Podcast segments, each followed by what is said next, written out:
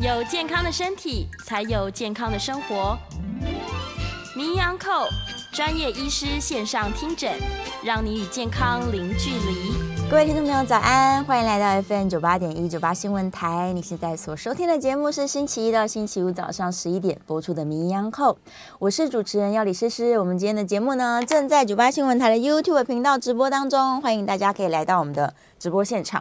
好，今天的请到了。我最喜欢的 台北市立联合医院复健部的主任吴俊杰吴医师，欢迎。是是好，各位听众朋友、观众朋友，大家早安。每次吴医师来，我就觉得有救了，全身酸痛可能就没有这个问题了。是啊，这个最近。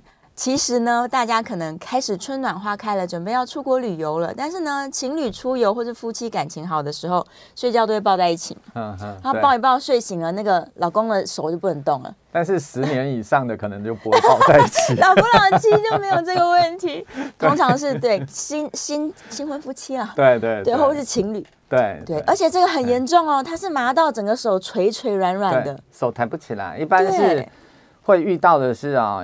呃，那个手，他第二天早上会发现，哎，奇怪，我的手抬不起来，没有办法这样哦，就是这样，垂对垂下去了，很恐怖，你会吓到哦，哎，好像就是海绵一样，对对对，就是他只能做这个动作，只能抓，他没办法抬起来。啊，不只是给别人当枕头啦，自己有时候这样子把手放在头后面，对，睡起来也会。我遇过的病人是因为他可能有点喝醉酒，就躺在沙发上，对。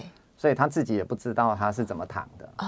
好，那一般我们推测啦，他可能是挂在手啦，比如说这是沙发的那个边边，对边，他可能是挂这样，挂在外面，对，可能是挂这样。通常挂这样就会压到一条神经，神经，哎，所以它不是麻掉而已，它是整个手就没有反应了。对，就是因为这一条神经它管运动也管感觉，嗯，啊，管这。感觉神经的部位受伤，一般都是出现麻。那当当然有的时候你会有刺痛的感觉。对啊，但是运动神经，运动神经是管动作嘛，嗯、所以运动神经这一组受伤的话，你就会没有办法动作，无法动弹了。哦、天哪！所以这样压了一个晚上，可能六到八个小时。对。然后起来之后，他就不能动了。对。可是这件事情，呃，有经验的听众朋友可能会觉得，好像甩一甩啦，大概一个一两个小时。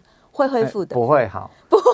好，不是啦，短期内不会好，是，因为如果压到比较厉害的话，嗯、就是如果只是因为血液循环造成的麻，或是啦很短暂的时间压到，我们我们小时候有的时候会讲说，哎，不小心啊这样弄东西就会敲一下，撞一下，我我们小时候会说啊敲到麻筋了啊手就麻一下，但是因为那个是短暂的时间，可能一秒钟你敲到，嗯、或许一秒都不到，没事，所以它麻一下啊。那这一条叫尺神经，因为它很很靠外侧，所以不小心很容易敲到。嗯、啊，那一般我们蜜月症候群，英文叫做 honeymoon syndrome 的这一个，啊，因为它是脑神经，它是走后面。对。啊，那在这边呢绕了一圈以后走后面，哎、欸，走走前面，跑到前面来，哦、所以它的它支配的是手的这一个动作，就是手往上抬起的动作，往上的这一个动作，所以。嗯如果你挂在一个地方挂的时间太久，或是睡觉的时候被一个人压的时间太久，因为压起码压个一两个小时嘛，对啊，那除了就是你翻身以后才会分开嘛，哦，那如果喝醉酒可能更惨了，你固定一个时间可能压了五六个小时，整个晚上，然后早上起来奇怪。手不会动了，动，动不了了，哪然后这边麻麻的，然后你就会你就会很紧张了，没错没错。但是这种短暂时间的压迫，这几个小时的压迫，一般来说应该是三个月内会恢复。三个月好所以也不用太紧张。但是 三个月真的不算短的时间，对。所以你你会很担心啊，奇怪怎么手不能动，不好抬起来，这样。那你写字啊，变成你要这样。这样子，这样子拿着它写，你可以握，对，但是你就是不能张开。所以是手指可以动作，但是手腕已经不能动了。对，因为脑神经支配的就是把把手腕往上，对还有手指头往上的这个动作，啊、向上抬起的动作。对，所以神经其实还算蛮脆弱的啦，的就是不能长时间去压迫到。所以他压个一两天晚上，可能这个手就是半年都不好不不，对，不是不是压一两天，压一个晚上就要三个月，就要三个月了。对，所以要小心一点。哦，所以我我前一阵子看到那个有在卖给人家嗯手。嗯手压的枕头，枕头没错没错。对啊，竟然还有发明那种东西，刚好你手放在枕头下面，它这样，哎，可以让。对，我有看过、这个。可以让那个情侣啊，或是那个刚新婚的伴侣睡觉，这样才不会压到。哎，这个还还蛮好的，蛮体贴的。对对，对就是把你手的两侧垫高一点了，这样才不会完全手在手里。天哪，所以一个晚上的这个压迫就足以让手坏掉。对对对。那。大家真的是感情不要太好耶，所以所以难道是要买枕头吗？对，买个枕头好了，或是用两个这个毛巾垫在旁边，对对对，稍微垫一下啦。是是是是是，这的确是个大问题。对对，但也别无他法嘛，真的压坏了，我就只能等它修复。对，哎，一般就是啊，你有来做复健修复的时间，哎，就是恢复的时间会快一点，而且啊，你如果手不动三个月，通常肌肉会萎缩。对，哎。等到神经啊长过去，然后修复了以后，嗯、结果你还要为了肌肉萎缩的问题再来处理，还要再把肌肉重建。对对对，所以就变成说，嗯、通常我们也是建议你越早来复健治疗越好啊。我们利用一些 电刺激啊，让你的肌肉萎缩的速度变慢，就尽量不要萎缩。啊、是，然后看看你还有一些什么动作啦，因为你说神经压到完全受伤。可能机会没有那么大啊，除非啊有人有人是跌倒骨折。啊，撞到。骨折了以后，然后那个折到的骨头刚好插到那个这一条脑神经是。啊，所以啊那个啊你如果插到那个神经已经坏掉了，可能就没办法。了哇，哎，或是那个呃真的也有人开刀的不时候不小心啦，因为这个。这个骨头跟那个神经靠得很近，嗯嗯，然后你可能车祸紧急受伤了，开刀的时候啊，哎，紧急受当受伤的当时你觉得还可以动，哎，开完刀为什么不能动呢？其实也也不能怪医生的错啦，因为那时候可能血肉模糊嘛，那那个神经跟那个跟那个附近的组织其实没有没有办法分得那么清楚啊。那如果不小心手术的时候有弄到的话，你如果是完全弄到的话就惨了啊，你你大概就不会恢复。是，啊，如果是不小心碰到了一下，大概还是有机会慢慢恢复，这是偶尔啦，偶尔会遇到。但是骨折的时候啊，造成这个那个神经手伤，其实还算蛮常见的，因为它就。靠在骨头旁边，绕在旁边你骨折的时候刚好啪一下啊，然后去打到那个神经，可能就在短短那一瞬间，神经也会出现受伤。所以其实神经它 它是非常脆弱的组织，就完全坏掉之后，它几乎是没有办法。对对，可能目前会有一些技术啦，就是把那个坏掉的地方弄掉，然后再来接试试看，这样对。对，但是通常接好以后，可以恢复到百分之百的机会就变比较少哦，就可能可能别人啊，我一般我们人手可以这样子嘛，哈，啊，或许他恢复到某一个程度，他可他可以到这样，平均，但对，但是他可能没有办法像一般的手可以做的这么这么翘起来，嗯嗯嗯嗯，哎。所以一旦有发生这种状况，是赶快去复健，看看有没有机会把它就是训练回来。一般要先看看看看什么原因啦。如果是车祸的原因，可能就要找一下你那个神经到底有没有完全的受损。嗯，嗯，这件事情其实蛮重要。是，如果是被亲密伴侣压到 手抬不起来，这种也不用太紧张了。是当然，我们通常会安排一个神经传导，看看你受损的程度，来预期我们大概。多久会好？对啊，你如果哎受损的程度很轻微，通常我会告诉你说，哎，你这个应该一个一个多月就会好了啦，了不用太担心啦。哦，那如果受损的程度很厉害，就会跟他说，嗯，你这个要好好认真练习哦，可能要三个月的时间才会比较好。好久哦。那那个三个月的时间过了以后好了，嗯、那个那病人都会说，哦，医师你好神哦，你都跟我讲时间都。准准的 预测三个月就是三个月，对啊，哦，大家也挺开心的。对对对，对。那另外好，我们跟睡觉相关一样，就是他睡觉会被人家用用头压住手嘛。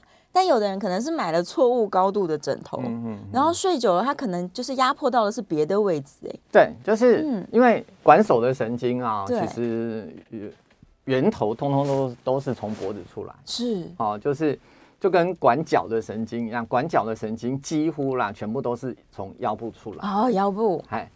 那管手的神经都从脖子出来嘛？嗯、那真的有人呢、啊？那个睡觉的时候就这样趴着睡。对。那大家想想看，你你趴着睡啊，头会这样子扭着。对。啊，那这样睡对，其实对脖子不好。嗯嗯。哦。那有些人脖子本来就已经不是，就是常常肩颈酸痛的人，其实就是脖子已经不太好。对。那你如果这样一直趴睡啊，其实是很容易压到颈椎的神经。哦哦。啊。那压到颈椎的神经就不会说像刚刚那样那么那么明显的哈，只有脑神经的这个受损，因为颈椎是神经出来的源头，嗯，所以它可能会有一个范围，比如说，哎，他会觉得大拇指到食指这一边，哎，拿东西会觉得比较美丽，哦，无力感，对对对，或是他觉得这一段会麻。麻麻的，对，很多人会手麻，对。那个，那通常不会全面性的麻，哦，或是或是你有全面性的麻，就是其实你颈椎好几节都有问题，是，这也是有可能，哦，但是如果是周边神经压迫到，就是比从颈椎以后分出来的神经压迫到，嗯，可能它就会比较比较单一的一个症状，是，像我本身也遇过啊，有人是这样趴着睡觉，对，啊，这样趴着睡觉，结果把这一条神经压坏，把小手背上的神经，啊。呃，A I O N 就是一个股间神经，股间神经。那你这样一直压，用力刚好运气不好，又压到压到神经，因为这一条神经它也是管手的这个动作。哦，手也不能抬。对对，所以但是它稍微有一点不一样，可能指头的动作会更差一点。嗯啊，所以一样啊，只要是神经压迫，都会出现一些神经压迫的症状。那在手的部分，其实最常压到的神经的是这一条。是手腕内侧，腕隧道症候群。对对对，这一条是最常压到的。这个这一条是压到手的正中神经，是我们一般叫做腕隧道症候群啊。那为什么叫做症候群呢？就是它的症状其实可能不同啊。那当然最常见的症状是麻麻的哦，那指尖麻，可能可能只有指尖。嗯，那有些人会觉得这个掌心啊热热的，掌心发热。对。那也有人会觉得他做一个动作，比如说拿一个东西或扭一个东西的时候，他会有那种电流的感觉，从这边这样咻这样过来，啊，就是有一些很不同不同的症状，所以它叫做晚睡到症候群。症候群，反正这一些症状大概都是神经压迫的所产生的症状，所以所以就像说你遇到这种 honeymoon syndrome 嗯的病人哈。的人的主诉，他也会说，哎，有有些人会说他是麻麻的，这是最常见的。但是也有人会觉得他他那个热热的，或者是有一个水在这边流啊。哦，形容词很多。对，对，所以因为神经压到它，神经就是管这些肌肉，然后管这些动作，还有管这些感觉，所以他的神经。压迫到以后，他感觉神经受损了之后，他就会出现一些奇奇怪怪的感觉。对，啊，就是不应该出现的感觉就出现。然后有些人会会说，哎，他吹到风的时候那种冷感啊，他会觉得痛。哦，会痛呢？对，就是风吹，他会觉得他的手会痛。是，哎，就是本来应该是风吹的感觉，结果跑到你的身上变成是痛感往上传。哇，啊，就是。他的神经有受损，他传导的一些问题就会跑出来。嗯嗯嗯嗯，所以有可能他可能长期固定侧睡一边，压到自己的手也有机会。那也会，也有可能的。对，是，所以各种压迫。对，但是因为睡觉这件事情是没有办法调的，无法控制。很多病人都会问我说：“ 哎，医生啊。”那那我到底要怎么睡啊？对啊，我怎么睡才对啊？我就说没办法，这没有办法讨论嘛。因为你就算是平着睡，你睡到一半也会翻来翻去。对对对，就是没有人啊会睡觉，比如说睡觉八个小时，不可能有人是同一个姿势一觉到底的啦。除非喝醉了啦。对，这种姿势一定会长褥疮啦。哦，压到不行。所以正常的人，你可能睡的时候是这一个姿势，起来的时候也是这一个姿势，你会觉得说，哎。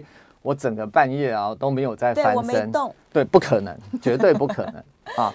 那你半夜怎么翻身这件事情，就真的没有办法讨论。是啊，就是你你只能说一开始睡觉的时候用一个比较自然、比较舒服的姿势睡，嗯、那中间怎么调也也没办法，身体自己会决定。对，所以基本上只有两件事情要调整，一个就是睡一个比较舒适的床垫，床垫，对。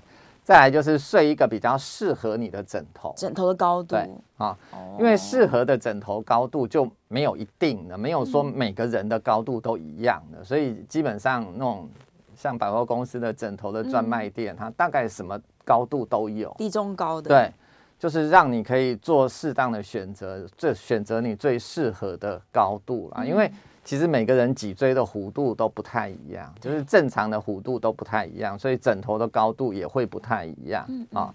所以这个就变成，其实这也是卖枕头的专业，你还是去问问看那个专业的人，看你最适合哪一种枕头。可是其实都要睡过你才知道，如果你睡完这个床垫跟这个枕头就是腰酸背痛，那就不适合你了。对，就如果啊，你有些病人来的时候就会说，哎，医生啊。我都换了五六个枕头了，没有一个枕头是舒服的。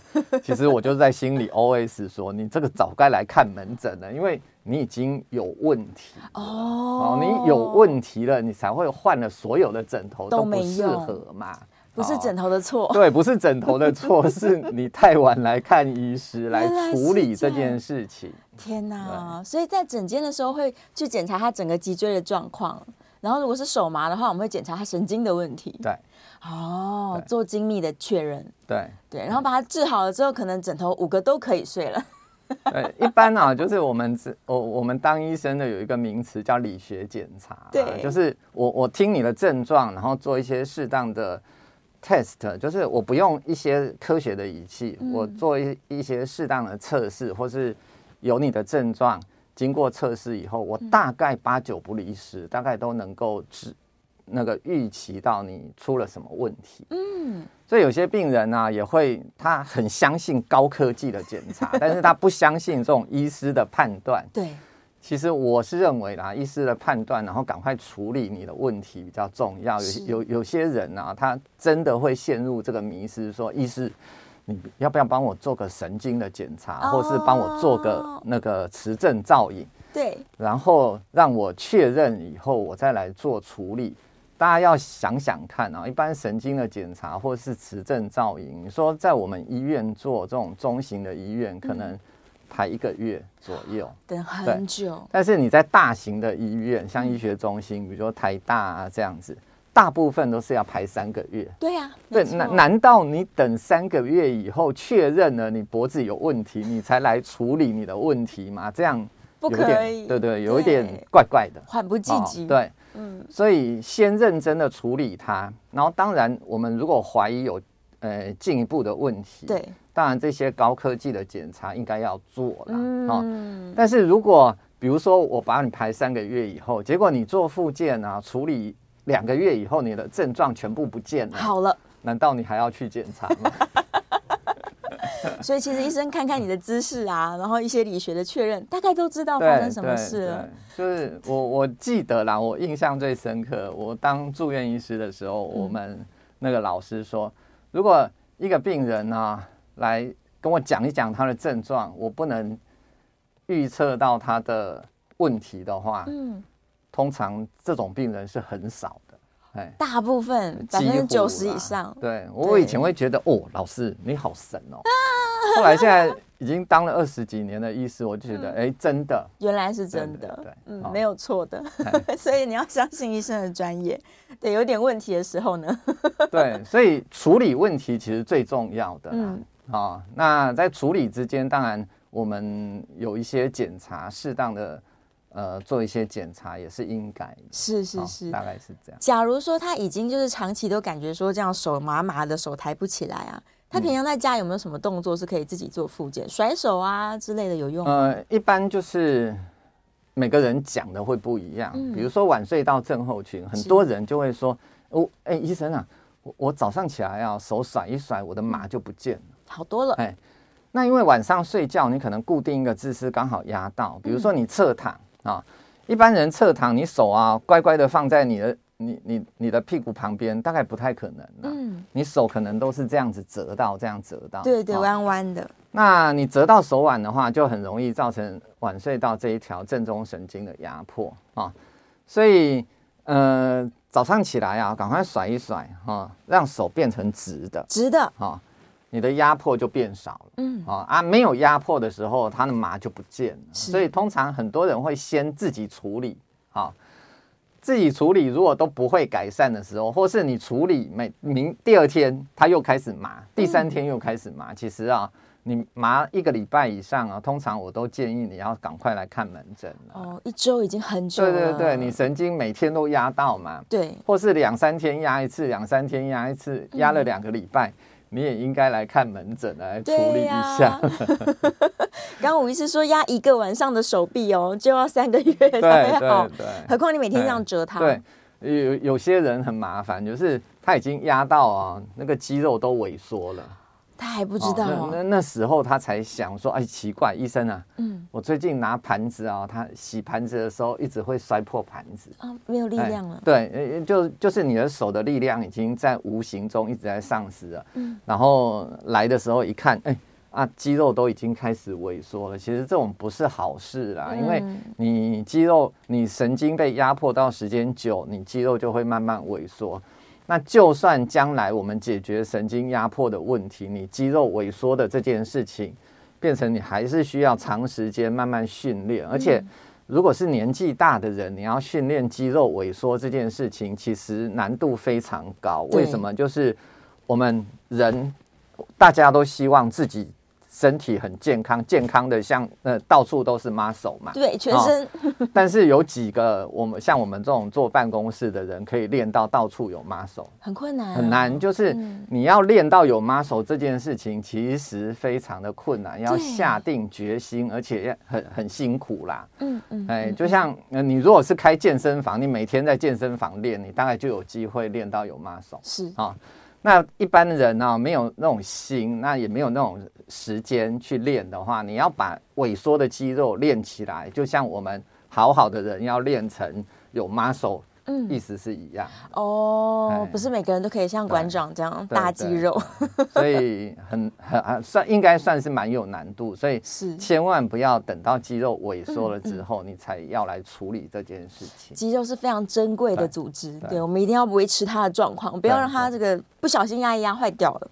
好，我们准备休息进广告了。广告回来之后呢，继续来聊聊这些我们因为姿势不良造成的身体的神经压迫以及损害。那如果想要 call in 的朋友，也欢迎 call in。电话是零二八三六九三三九八零二八三六九三三九八。广告之后马上回来。欢迎回到 FM 九八点一九八新闻台，你现在所收听的节目是《名医央叩》，我是主持人要李诗诗。再次欢迎今天现场的来宾，台北市立联合医院复健部的主任吴俊杰吴医师，欢迎。你好，好，吴医师回来了。我要问一个，大家坐马桶坐了很久，喜欢在马桶上面逃避工作，可能一个小时之后站不起来了，这也是压迫吧？对，呃，应该。百分之九十是神经压迫，是神经压迫。通常啊，我们人坐在一般的椅子上，大概是这个高度。嗯、对。但是马桶的高度一般都比椅子再低一点，更矮啊。所以你如果坐在马桶上，你说坐这样子，嗯，不可能嘛，不可能有人坐这样子，那一定是这样嘛。比如说你拿着手机这样。哦，对对对。大家可以看一下、哦、我这样子的动作，我的腰多弯，哦，非常弯，对，非常弯。嗯所以其实原理就是因为你坐在马桶上不会累哦，或是在跟马桶一样的椅子哦，你不会累。特别矮的椅子，对对对，你不会累，但是时间太长，嗯，那你的腰一直做这种反折的这一种动作，很容易压迫到神经。是，所以压迫到神经，我刚刚就讲嘛，对，就是会出现一些不舒服的症状，比如说麻啊，或是酸痛。对。然后运动神经受到损伤，就会变成没有力气。是啊、哦，所以哎，压久了站不起来啊。有些年纪稍微大一点的人，不见得是坐马桶坐久。嗯，呃，比如说他从台北坐车坐到高雄，坐两个小时，哦、对对，对，对，都没有起来。哎哎，到了高雄的时候，他爬不起来了，站不起来，爬不起来。好。嗯哦那一样的道理，就是因为你坐的时间太久，两个小时其实就算久了啦，嗯、很久了。一个小时，其实我们都会建议所有的人呢、啊，应该是半个小时就要起来活动，站起来一下。对，哪怕你站起来只有十秒钟，再坐下去一定有差。哦，天哪！这样大家坐办公室也是哦。对，半小时站起来。你你站起来十秒钟不会影响啦，不会，不会影响工作，但是对。某一些不良的姿势，赶快来改变一下，嗯、其实是有帮忙的。这个应该叫做保健啊，哦、多从这种姿势的调整做适当的保健，就不会造成神经的压迫。所以年纪大的人从台北坐到高雄两个小时，他站不起来，他是很标准的，就是你因为你的腰椎本来就不是很好，那很好的人当然没关系，没事，好，但是你腰椎本来就不是很好。然后是固定同一个姿势时间又太久，就很容易造成神经的压迫。嗯，好，嗯，压迫了久了之后呢，一样会造成神经的损害。对对，是，所以还是要小心。来，电话线上面哦，有两位林先生，来，第一位林先生，林先生请说。你好，主持人跟医师你好。你好。你好。我一百 一百零九年的时候，就某一天睡觉起来，就左手就抬不起来。嗯。然后这两年。做了复健，或是做了该做的都做了，还、啊、那个左上臂还有点萎缩，嗯，手抬不起来，想请问医师。嗯、呃，因为时间已经应该算两三年了，对，啊、哦，通常神经压迫啊，如果是暂时性的压迫，就像我们今天讲的主题那个蜜月症候群啊。它是暂时性的压迫，它是应该预期都会恢复的，是啊。但是如果是那个压迫到情况非常严重啊，就有点像神经受损，有些颜面神经麻痹的人啊，因为病毒侵犯造成颜面神经麻痹，可能早上第二天起来，哎，就就完全麻了，对。那如果侵犯的状况比较轻微啊，颜面神经麻痹是会恢复的，一般也大概三个月的时时间会恢复。但是如果是严重的颜面神经被侵犯的话，一样它是没有办法恢复的。嗯，所以一般我们预期啦，大概超过一年以上的神经受损啊，你要恢复，应该来说是非常非常困难啊。就是如果在医学的理论上应该是没可能的啦，是啊，但是神经这一件事情，当当然它很复杂啊。你说没可能之下，呃，稍微要做了一些什么处理以后又再恢复，也不是没有啊。但是既然我就直接讲没可能，应该是机会非常非常小啊。那可以恢复的话，应该都叫做奇迹了哦。所以。到底神经压迫，呃，就是，呃，这位听众朋友，到底神经压迫的位置是在哪里？是哦，如果是在颈椎压迫到神经，没有赶快处理颈椎压迫的问题啊，哦，像这样已经没有力气了，通常压到力量已经开始减损的话，大概都是手术的条件。是啊，哦，如果没有手术，有的时候你就没有办法解决这件事情。嗯嗯嗯，因为它的位置是在颈椎。对对对，嗯，大概是这样。是好，下一位林先生，请说。诶，吴医师，主持人两位好哈。你好。那个，我想请教吴医师的是，我有一个朋友，她是一个大概六十岁的女性，然后，然后她因为这个呃去检查之后，发现腰椎滑脱，然后脚都会麻这样子。然后我想请教的问题是说，啊，之前有听说过这个啊腰椎的滑脱啊，它有分。稳定的跟不稳定的啦，哈，那我想请教，就吴医师您专业的临床经验观察，就是稳定的腰椎滑脱，它也会发生脚麻的问题吗？那如果你原本照出来，医生跟你说，哎，你这个是稳定的腰椎滑脱，应该还好。那稳定的到最后，随着时间的演进，它也会变成不稳定的嘛？另外，我们的腰椎滑脱啊。是不是跟我们的背部的一些肌肉啊、韧带啊或者筋膜啊退化之后，拉那个脊椎拉不住了，导致它会滑脱，造成我们的脚麻。不知道您怎么看？啊，以上两个问题，我在现场收听，谢谢吴医师，谢谢，谢谢。那腰椎滑脱这件事情啊，稳定的不稳定是可以由那个 X 光片来来判断哈。嗯、那通常我们 X 光片照一个往前弯的动作。还有照一个往后弯的动作，看看它有没有移位。对，如果有移位，往前弯跟往后弯位置不在同一个地方，那我们通常会把它称作是不稳定的腰椎的滑脱啊。嗯、那其实啦，这件事情啊，就是牵涉到压迫神经的这件事情。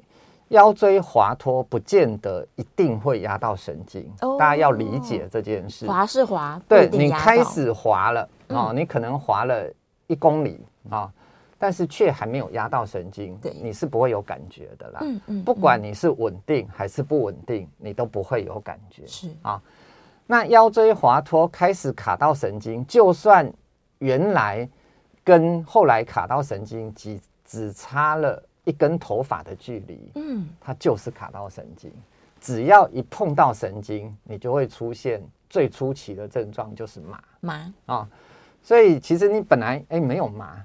那今天忽然麻，嗯，然后你调一个姿势又变不麻，对，然后你弯腰做个事情又麻，那就很明显，它它它一定是不稳定的，因为你会把它利用一些姿势把它弄到不麻，嗯，但是你会因为某一些姿势又把它弄到麻，对。啊，其实像这一种稍微卡到神经跟不卡到神经，在这个中间会移动的话，其实要赶快处理它嘛，嗯，我们重点就是。让你不要卡到神经，对，但是让腰椎压到神经这件事情完全复原啊，就是让腰椎滑脱这件事情完全恢复，一般来说是不可能。所以这也牵涉到大部分的腰椎滑脱是因为年纪大，也也就是您提的第二个问题，的确跟年纪大那个韧带。啊，还有肌肉不够力，没有办法把它维持在固定的状态有关系，但是绝对也跟你长时间姿势不良，嗯，让它一直往前滑。大部分的腰椎滑脱都是往前滑，对。那为什么？因为大部大部分的人都是弯腰做事情，动作是往前，这是前面，这是这是后面，嗯，脊椎骨就在后面，所以你一直弯腰往前倾的话，这个脊椎就很容易哦，越来越往前，好。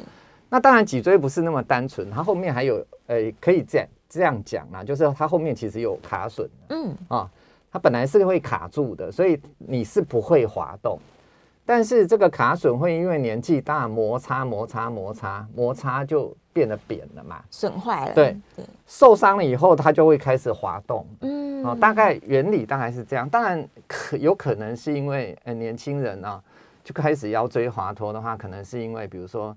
呃，他的工作是跳舞啊，或者什么，常常需要折来折去，是。啊，那那种会造成骨头的断裂，会造成腰椎的滑脱，但是那种应应该是比较少数的，嗯嗯嗯嗯，大部分的年纪大造成的腰椎滑脱都是这些原因，是啊，所以我们要避免腰椎滑脱，做一些腰椎的肌力的训练，就是我们。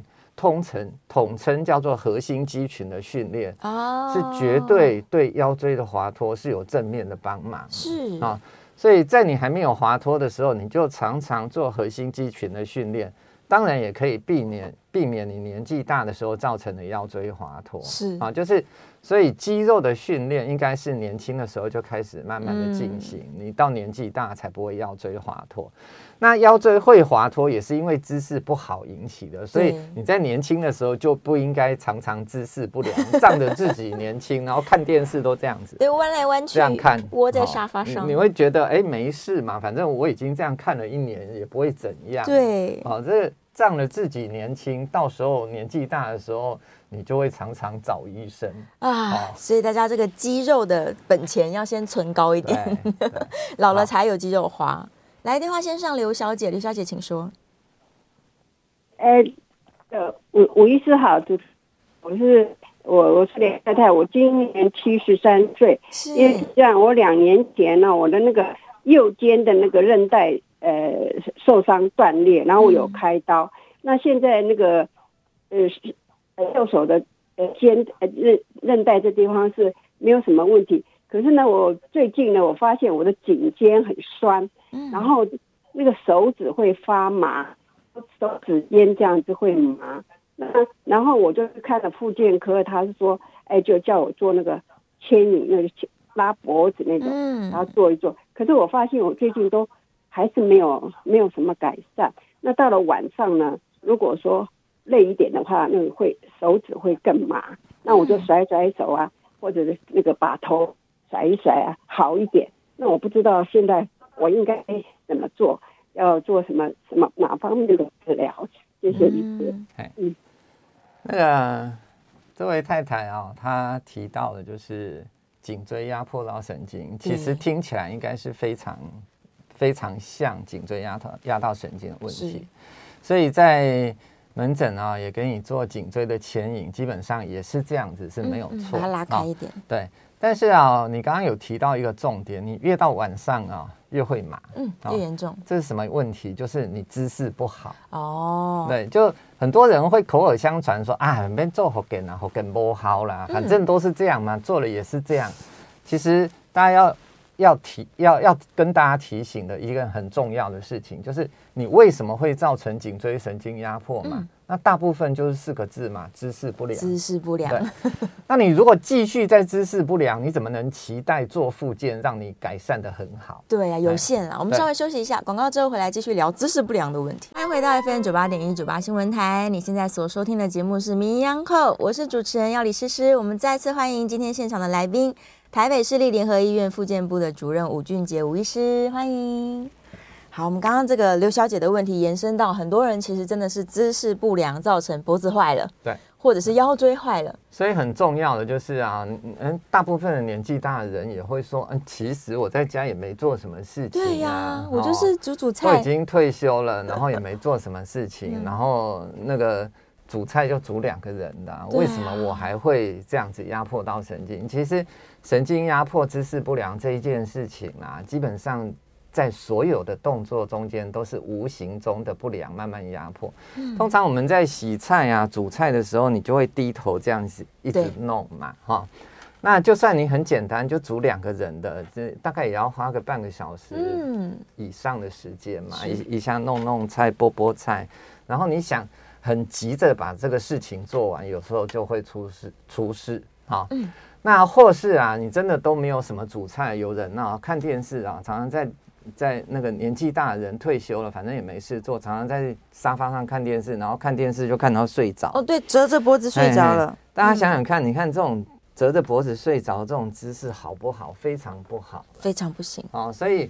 这样子弄一弄到第到晚上，你就越来越不舒服。其实这个就是一个警讯，就是你要想想看到底你是怎么把它搞到晚上变不舒服的。嗯，做适当的调整啊，然后自己再做一些颈椎的一些舒缓的运动，对啊，再配合附件的治疗，是大部分都有机会哈，就是。呃，积极的治疗，什么叫积极的治疗？你做复健，尤其是拉脖子这件事情，你不要一个礼拜去拉一次两次，那个真的没有用，嗯，效果有限。要处理，就是你最近既然比较不舒服，你干脆就每天去，天天拉吗？对，你每天去两三个礼拜以后，你觉得哎哎、改善了呢，你那麻的状况改善，你就可以开始稍微缓一缓，隔天隔天过去做复健，哦、密集啊，这样对。密集做，如果密集做了三个月左右，你的症状还没有任何改善，其实你也不要呆呆的在面继续一直做复健。是你压迫的问题，大概就没有办法用复健来改善。哦，是三个月是一个对，可能就要进一步的做一些呃比较精密的一些检查，看看你压迫的程度是不是真的没有机会来做复健改善。是啊，那那时候可能就要转介到。呃，比如说神经外科啊，或是骨科做进一步的处理了，嗯，可能要开刀。对对对，所以不是不是一定要从源头先来处理你的问题啦，不然的话，你复健做完会舒服，然后呃没做了两三个小时又开始不舒服，嗯，这就是很明显的。你有一些姿势不好，造成他的压迫。是，但是像转脖子这件事情啊，其实也是众说纷纭。有的人说你就是也朝着两侧这个延伸就好，还有的人说什么转脖子不好，它会折到你的颈椎。对，那究竟脖子要怎么 拉开？就是要注意啦，因为我我们在。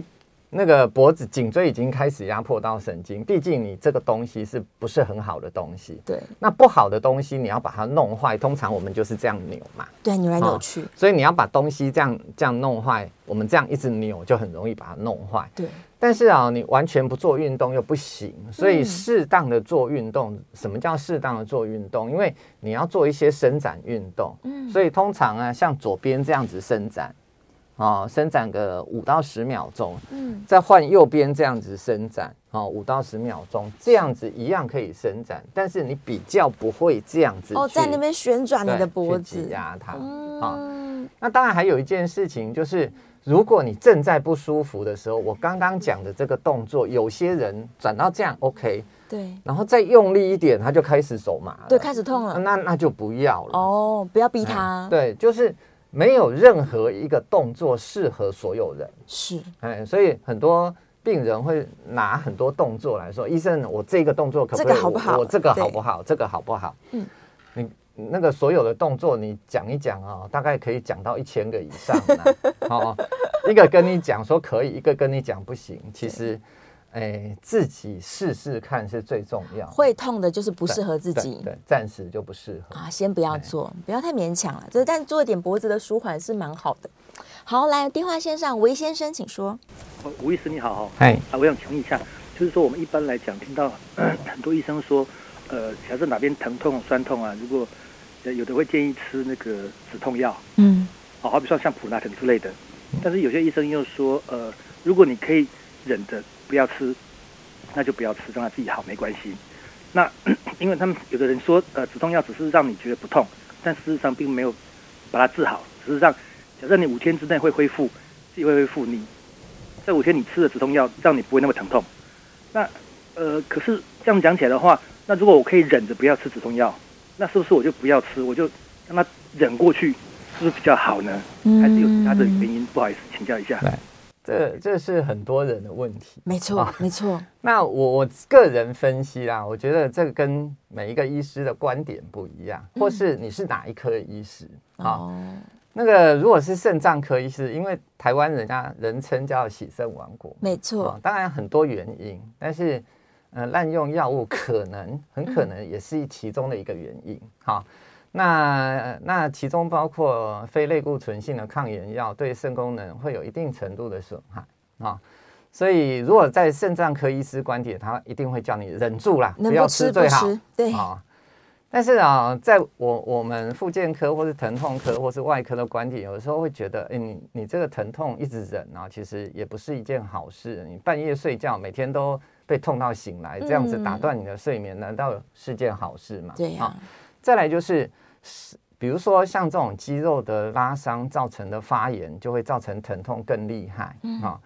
所以，如果我们可以做适当的利用非类固醇性的抗炎药，让它发炎改善，其实你的疼痛自然也会减轻。是，那发炎改善以后，整体的修复的时间也会缩短啊。嗯，嗯，所以其实呃这一类的药物绝对有它正面的效果，那当然有它的副作用啊。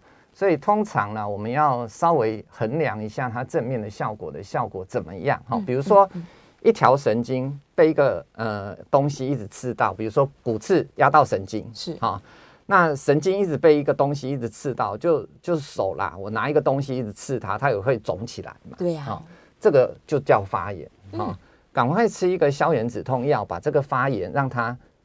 缩下去之后，说不定这个在旁边刺到的东西就已经离开了哦，哦。所以真的有人神经压到手麻，用吃药它会好。嗯，哎，不是没有可能，还是有可能。啊，所以吃药绝对有它治疗的效果，不是说吃药只是让你的疼痛减缓，让让你那个不舒服的问题。呃，可以稍微被掩盖而已，不是啊、嗯嗯哦，绝对有它治疗的效果。是是是，但是不是普普拿疼这一类啦，普拿普拿疼没有消炎的效果，对，它只有止痛效，它只能止痛，所以医生是建议说，这个有消炎效果的这些止痛药，我们在适当的时候，对。短期使用，对对，绝对是有好处的。对，台湾人其实蛮会忍的耶，大家都一直忍一直忍，然后可能忍到了两三个月都很不舒服，甚至两三年。还要来就诊？对，其实蛮多的，很多。有有些人真的是痛到他，他再怎么痛，他都不愿意吃药。对，就觉得药物很坏，有副作用这样。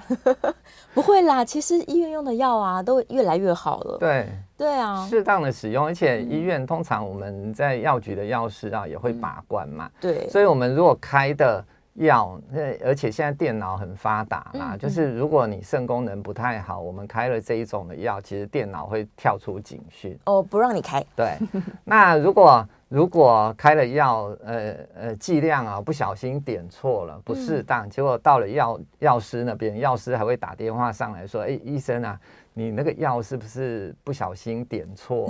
然后我们进去一看，哎呀，真的啊，本来一颗。